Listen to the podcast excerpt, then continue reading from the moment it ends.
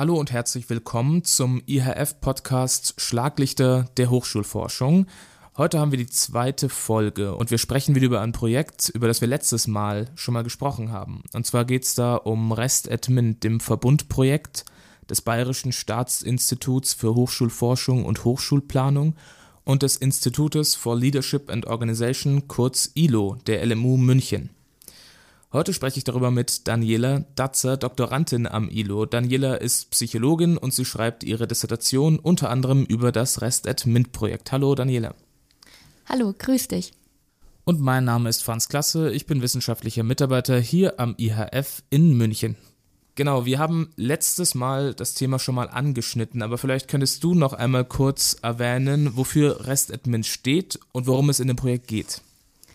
Na klar, sehr gerne. Also zunächst einmal ist das Projekt RestAdmin Teil der Förderlinie Studienerfolg und Studienabbruch, welche ähm, durch das Bundesministerium für Bildung und Forschung gefördert wird. Und ja, diese Förderlinie hat es quasi zum Ziel, Ansatzpunkte zu identifizieren, wie man letztlich die Studienerfolgsquote erhöhen kann. Und gerade in den MINT-Fächern ist das ja ein großes Problem, dass viele Studierende abbrechen.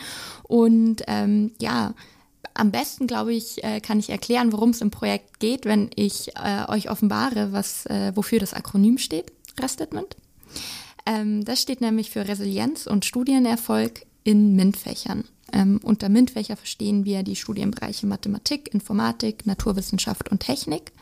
Und ähm, ja, im Einklang mit dem Ziel der Förderlinie haben wir ähm, in unserem Projekt untersucht und sind eigentlich auch immer noch mittendrin und dabei zu untersuchen, was insbesondere MINT-Studierende widerstandsfähig macht im Angesicht ja des doch oftmals sehr herausfordernden Studienalltags. Wir haben ja letztes Mal schon gelernt, Resilienz, psychische Widerstandsfähigkeit ist wichtig dafür, dass vielleicht hohe Studienabbruchzahlen gesenkt werden können. Was sind denn Erkenntnisse, die vielleicht darauf hinarbeiten könnten, dass sowas in der Zukunft möglich ist? Genau, wie du schon richtig gesagt hast, die Vermutung lag nahe, dass äh, Resilienz als ähm, ja sozusagen psychische Widerstandsfähigkeit von Studierenden einen Einfluss nehmen kann darauf, wie erfolgreich Studierende durchs Studium gehen. Eine Annahme, die dem zugrunde lag, dass Resilienz helfen könnte, war auch, dass eben Studierende sich sehr belastet fühlen durch ähm, ihren Studienalltag und durch die Erfahrungen und Erlebnisse, die sie gerade in der Eingangsphase ihres Studiums sammeln. Und ähm, zunächst einmal ließ sich genau das bestätigen, nämlich dass die Hälfte der Studierenden bei uns in der Studie im ersten Semester mit Rückschlägen konfrontiert waren. Und ähm, ja, durch diese Konfrontation mit Rückschlägen, das können ganz verschiedene Ereignisse sein. Ja, solche Belastungen gehen dann über ein alltägliches Stressniveau hinaus. Und das ist problematisch. Das hat sich gezeigt in unserer Studie, da ein Teil der Studierenden, circa 20 Prozent, die einen solchen Rückschlag erlebt haben im letzten Semester, einen äh, sehr starken Einbruch in ihrem Commitment, in ihrer Bindung zum Studium wahrnehmen und ähm, nicht mehr quasi die Motivation aufbringen können, sich weiter in ihrem Studium zu engagieren und ähm, haben dem Studium dann allgemein weniger Bedeutung zugemessen als noch im Semester davor, als sie keinen Rückschlag erlebt haben.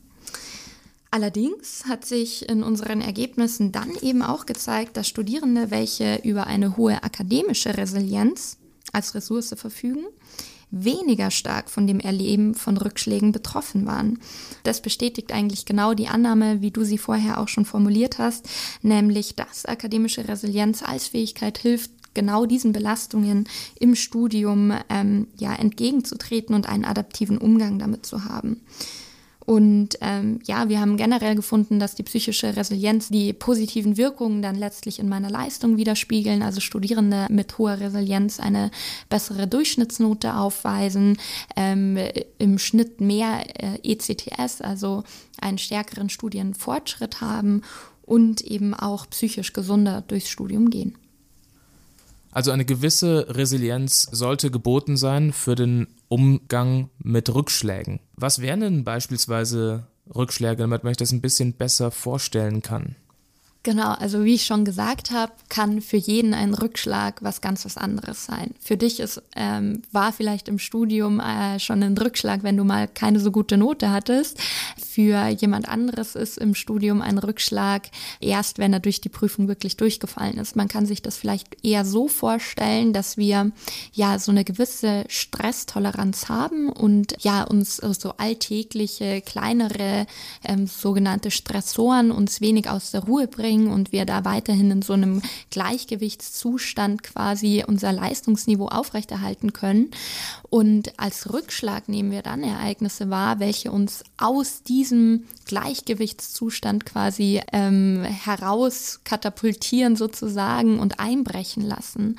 Ich kann ähm, Beispiele geben, was uns die Studierenden in der, in der Studie als Rückschläge genannt haben.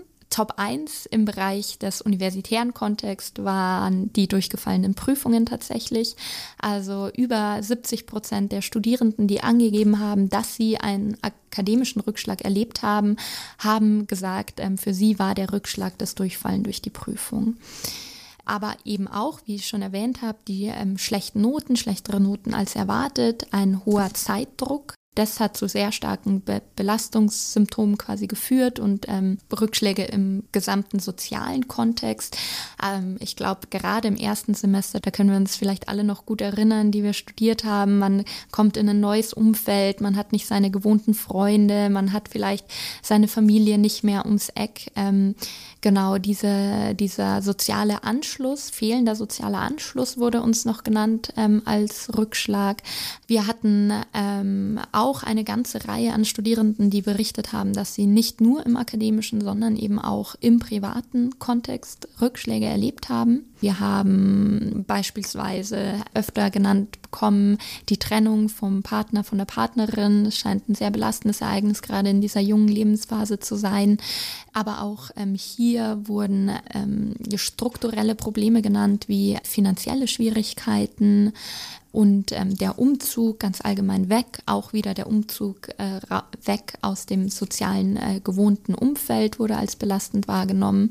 Viele Studierende, die einen Rückschlag im privaten Kontext genannt haben, haben auch gesprochen von eigenen gesundheitlichen Problemen, die sie als sehr belastend wahrgenommen haben oder auch eben gesundheitlichen Problemen von Angehörigen bis hin zum Tod von Angehörigen, was natürlich dann schon sehr ähm, ja, signifikante Einschnitte sind im, im persönlichen Leben. Also soziale Faktoren, Leistungsfaktoren, sehr individuelle Aspekte. Es ist ja ein sehr kompliziertes Thema, wenn man individuelle Aspekte erforschen möchte. Was waren früher, als ihr angefangen habt mit REST-Admint, was waren da die Ausgangsfragestellungen, um das zu greifen? Ähm, das Projekt ist tatsächlich vor ähm, ja, schon nun mehr als drei Jahren gestartet. Unsere ganz zentrale Frage war zunächst einmal, welche Bedeutung der Resilienz im Hochschulkontext mit Fokus auf Studierenden zukommt und inwiefern eben Resilienz als Fähigkeit ähm, Studierende im Umgang mit diesen studiumsimmanenten Rückschlägen helfen kann und ja, somit dann letztlich auch die Wahrscheinlichkeit eines erfolgreichen Studiums erhöhen kann. Zudem waren wir auch daran interessiert zu erforschen und deswegen haben wir auch dieses längsschnittliche Design gewählt. Vielleicht gehe ich darauf dann gleich nochmal ein, ob sich die Resilienz als Fähigkeit von Studierenden über die Zeit hinweg entwickelt und ob Studierende selbst oder eben auch wir als Hochschule, als Institution Einfluss auf die Stärkung von Resilienz nehmen können. Du hast ja gerade erwähnt, ihr habt ein Längsschnittsdesign durchgeführt. Was genau bedeutet das und warum habt ihr euch für so ein Forschungsdesign entschieden und was für Effekte hatte das? Ähm, wir haben für das Projekt quasi einen Methodenmix gewählt. Und zwar ähm, haben wir zunächst äh, die Anfangsphase dazu genutzt, uns einfach ein umfassendes Bild über die Bedeutung von Resilienz im Hochschulkontext zu verschaffen ähm, und haben hier erstmal, sind erstmal ganz explorativ, also ganz ohne Hypothesen und ohne ähm, vorherige Annahmen rangegangen und ähm, haben äh, Interviews geführt mit Vertretern und Vertreterinnen an unseren Partnerhochschulen. Wir hatten elf Partnerhochschulen im Projekt, die sich bereit erklärt haben. Und ja, diese ersten Eindrücke aus der äh, Interviewstudie haben wir dann quasi genutzt, um äh, unser Kernstück der Studie, und das ist, worauf du gerade angesprochen hast, quasi zu gestalten und ähm, zu konzeptualisieren, nämlich unsere quantitative Längsschnittstudie. Und das sah so aus, dass wir im Wintersemester 17, 18 gestartet haben und eben die MINT-Studierenden an unseren elf Partnerhochschulen gebeten haben, einen Online-Fragebogen auszufüllen mit ganz vielen verschiedenen ähm, ja, Fragen zu verschiedenen Themen. Im Mittelpunkt natürlich die Resilienz, ähm, welche Rückschläge sie erlebt haben, wie belastend diese Rückschläge für sie waren. Und diese Befragung hat sich dann erstreckt auch über die nächsten ähm, zwei Jahre.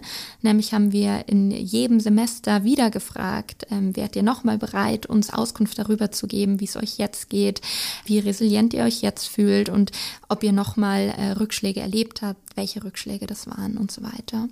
Am Ende ähm, konnten wir über 380 Studierende über zwei Jahre hinweg begleiten und ja, auch die Ergebnisse, die ich äh, dir vorher schon vorgestellt habe, beziehen sich quasi auf diese 384 Studierenden, von denen wir wirklich so einen Gesamtüberblick haben über die letzten zwei Jahre und wie es ihnen in diesem, in ihrem Studium ergangen ist. Also hast du jetzt wahrscheinlich einen ganz guten, vielleicht sogar tieferen Einblick in den Studienverlauf dieser Studierenden. Wenn du es zusammenfassen müsstest, die Ergebnisse, die du uns gesagt hast, was du daraus vom jetzigen Standpunkt aus siehst, was würdest du sagen, sind die wichtigsten Erkenntnisse für dich? Also für mich persönlich die wirklich wichtigste Erkenntnis und auch positivste Erkenntnis ist, dass wir zeigen können, dass sich die Resilienz und die psychische Widerstandsfähigkeit von Studierenden über die ersten Semester zum Positiven hin entwickelt oder entwickeln kann. Und dass sowohl wir als Hochschulen als auch jeder und jede Studierende selbst eben einen Einfluss auf diese positive Entwicklung nehmen können. Wie kann denn eine Hochschule Einfluss nehmen auf die Resilienz ihrer Studierenden und Mitarbeiter? Ja, also von äh, Seiten der Hochschule kann ähm, an der einen und der anderen Stelle nachgeholfen werden. Ähm, dies geschieht natürlich am einfachsten darüber, was an den Verhältnissen, in denen die Studierenden sich im Rahmen der Hochschule quasi bewegen, zu ähm, verändern. Also zum Beispiel hat unsere Interviewstudie insbesondere gezeigt, dass Studierende Rückschläge überhaupt erst als solche einordnen, weil sie während des Semesters wenig Feedback erhalten und somit eigentlich keine akkurate Selbsteinschätzung vornehmen können. Ihnen fehlen insbesondere auch ja Anker zur Selbsteinschätzung, weil sie sich kaum mit anderen Studierenden vergleichen können, weil das alles sehr intransparent zumindest ankommt bei den Studierenden, wie ähm, ja Bewertungen vorgenommen werden, wie sie im Vergleich zu anderen Studierenden stehen. Und ähm, das führt dazu, dass auch Studierende, welche eigentlich ja noch im Durchschnitt ähm, ihre Leistung erbringen, ähm, sich de deutlich schlechter einschätzen und dies schon als äh, Rückschlag wahrnehmen. Und hier können Hochschulen quasi ähm, diesen erlebten Kontrollverlust der Studierenden auffangen, indem sie eine transparentere Kommunikation anstreben, insbesondere von Leistungs- und Bewertungskriterien. Das könnte zum Beispiel ein Ansatz sein. Also transparente Hochschulen durchsichtigere Kommunikation, konstruktiveres Feedback. Das sind ja schon mal sehr interessante Handlungsvorschläge an Hochschulen. Was kann jetzt noch kommen? Also wie geht es mit dem Projekt RestAdmint weiter? Also ähm, unser nächster großer Meilenstein ist es, all unsere Erkenntnisse zu bündeln und in praktische Handlungsempfehlungen zu überführen.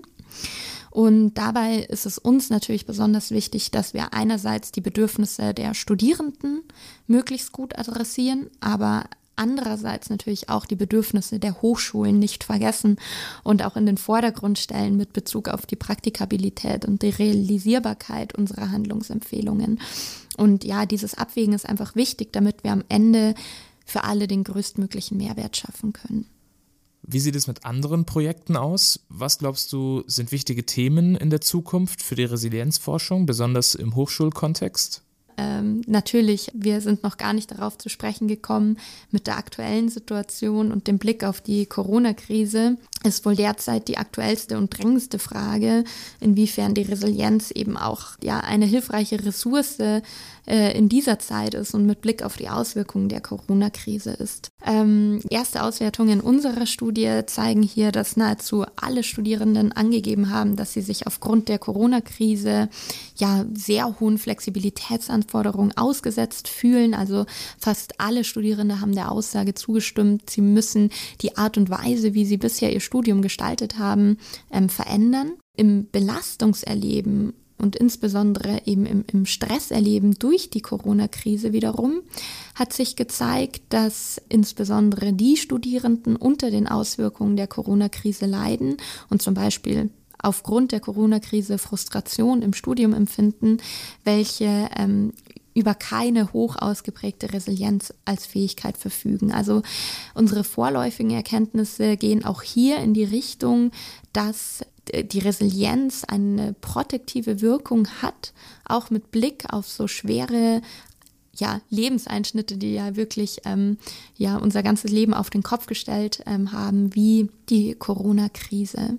Und ähm, hier ist es natürlich wirklich spannend, weiter anzusetzen, sind es äh, Ergebnisse, die sich auch ähm, langfristig bei uns in den Daten zeigen, wenn wir die Studierenden eben nochmal weiter begleiten ähm, können und verhindert die Resilienz quasi im Angesicht dieser ja Umstellung auch, dass Studierende ähm, ja nachhaltig einen Leistungseinbruch oder ähnliches erleben.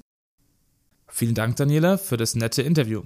Ja, vielen Dank dir, Franz. Und das war unsere zweite Folge unseres IHF-Podcasts Schlaglichter der Hochschulforschung. Wir haben gesprochen mit Daniela Datzer zum Projekt Rest at Mint. Vielen Dank und bis zum nächsten Mal.